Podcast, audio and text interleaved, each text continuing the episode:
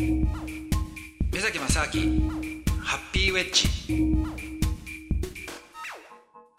目崎正明ですえー、時々キャンベル佐藤光です。ゲストはこの方、ロバート・キャンベル先生に来ていただいております。よろしくお願いします。よろしくお願いします。目崎正明ハッピーウェッジ幸せかって聞かれた時に、そこなんかちょっと頭出ししてるんじゃないかなっていう。ああ、確かにそうですね。苦楽がこう一緒にあるっていう感覚、あとは、まあ、普通であることが幸せであるっていうようなことってよく聞くんですよ。うん。で単に例えば朝味噌汁を飲んでとか、でそれもそれ確かにね幸せかもしれないんですけども、うん。問題はそういった、まあ、文化の違いっていうのは当然ありながらも今こうやっていろんなその人たちとの交流が始まっている中で本当にその日本の伝統的と言われるものがずっと続いていくのかなっていうのが、僕は実は非常に疑問なんですよね。うんだから例えばじゃあ欧米であったとしてもそれは産業革命以降っていううんお話あったように、昔は違ったわけじゃないですか。はいでってことはこれは文僕は文化の問題ではなくてある意味人類が共通したも求めているものでたまたま地球上でのその時間差がたったあるだけのような気がするんですよ。少しずつ私たちは全員こう地球がずっとこう回ってるうちにこう気流のように、うん。こう人類をこう追うこううん一つのこうトータルなそういう生きそうですね。方とか、うん。そうですね。同じ方向に実はあの例えば「こ」こっていうものに対してすごく重要であるとか例えば日本語だっても幸せっていう言葉がこれだけ氾濫してるってことは、うん。やっぱりなんだかんだ言って主観として感じる幸せっていうものが重要であるっていう概念は少しずつ増えてってると思うんですよ、うん。でもそれがうん今までの日本の文化ってものから追いついてないからなんかよちょっと中途半端なところに落ち着いてるんだけれどもでもこれが時間とともにね少しずつやっぱり今のその欧米の主流の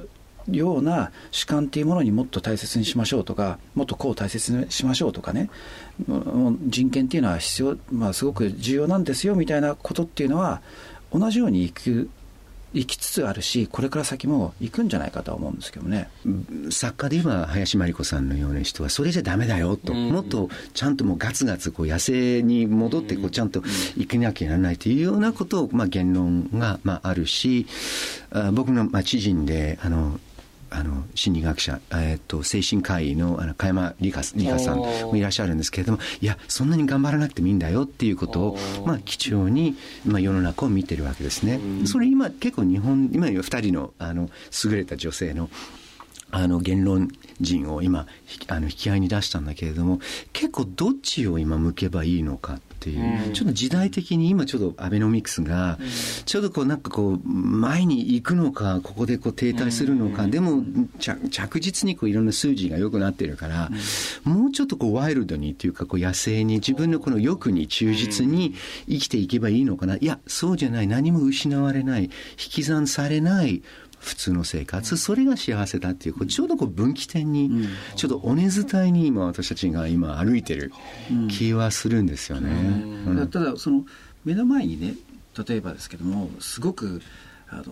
人生を謳歌して楽しそうにしている人がいていろんなことやって、人生ってこんなに楽しいんだと、っていう人が人がいたらですよ、うん。それは羨ましいなってやっぱ思うと思うんですよ。そうですね。どんな人種であったとしても、うん。そしたら多分僕はそっち側に影響されるんだろうなと、うん。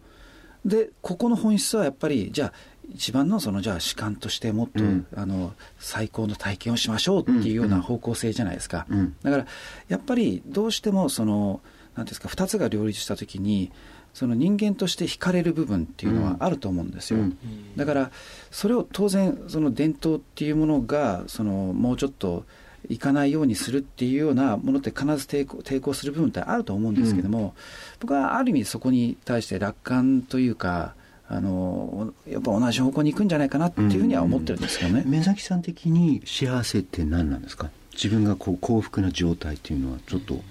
そうですね。やっぱりあのまず自分の中で本当にその高揚感っていうものがすごくまあえっとね、2つあると思うんですよ、基本的には。で、もう1つは、その瞬間的にすごい高揚感を感じて、何かを達成したいとか、あ、これだけやったとか、自分がのそのや世の中に役に立ってたりとかね、まあ、ある意味、その承認されてるものがすごく大きい時ですよね、はい。これはすごい高揚感あると思いますし、うんうん。であともう一つは、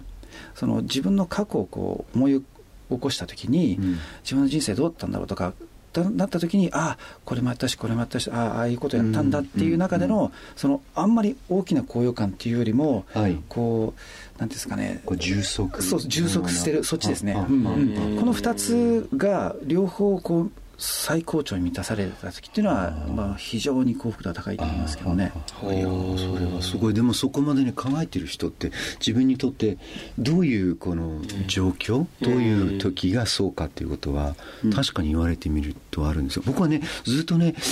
大学1年生の時から変わらないんですよ。ですごくちょっと消去法に聞こえるかもしれませんけど退屈をしない、うん。こう退屈をする自分が今起きていることに対して自分の態度やアクションも、それから日々の暮らしもそれから自分が今学んで何かしようとしていることのその先に退屈？それが何て言うんでしょう？自分にとってこう発見がなかったり今おっしゃったような高揚感であったり社会的な承認ももちろんそうですよね、そういうことを全部含めて僕一番恐れているのがなんか退屈な人生っていうのがずっとあったんです。でそう考えると、まあ、僕今東京大学で教授をしているんですがそれは決して退屈。退屈はさせては許されないっていうか忙しいしいろんなもう刺激があってそれはもう日常的にあまり考えないんだけれどもそれはでもそれは教授じゃなくても本当にこの、まあ、地元で何かこう会社を起こして何かを作るとか売るとか喫茶店だって何だってそれはあの自分、まあ、独自のこの方法で独自じゃなくてもいいかもしれない。やっててそれが充足感というものが味わえれば、あそれはまあし幸せっていうか幸福だなというふうに思うんですね。なるほど大学1の時は変わってないってなかなかねうん、全然か変わらないんですね。すごいですねワンパターン。いやいやでもそれだけこう自分と僕はじゃあタッチャー聞かれた時にパッと出てこなかったりもしますし、まあ、そういうそういう方も結構多いとは思うんででも今日お二人のお話を聞いてね、えーぜひリスナーの方も自分にとってね何か自分に正直に何が幸福なのかっていうのも考えていただけたら、えーいいんじゃないかなということでですね5週間にわたり、えーキャンベル先生にお付き合いいただきましたけどもキャンベル先生いかがでしたか？名残惜しいですね。え。少し、あの、ねでも毎回毎回、本当に、目崎さんのこの言葉を聞きながら、その前に僕が言ったこととか、次に言おうとしてることが、こう結構こうなんかこう面白くこう変わったりそうですね。していて、こうなんかビリヤードをこう、なんかこうやってるように結構角度が少しずつこう話しながらこう変わっていく、ええ。それをなんかこう感じながらすごく面白く、はい、いろんなことが、ありがとうございました、非常にこう2話してて面白い人の組み合わせが素晴らしくてぜひね2人で講演会でもやったらいいんじゃないかなと思いましたけれども ありがとうございました。ということでですね、えー、目崎さんまた来週以降もおこんなような形で、えー幸福についてなどちょっとお話を伺えればと思います。ということで今週はこの辺で、えーお借りにしましょう。お相手は目崎正明と佐藤光そして、えー、5週間にわたりお付き合いいただきましたロバート・キャンベル先生でした。ありがとうございました。こちらこそありがとうございまあすりがとうございました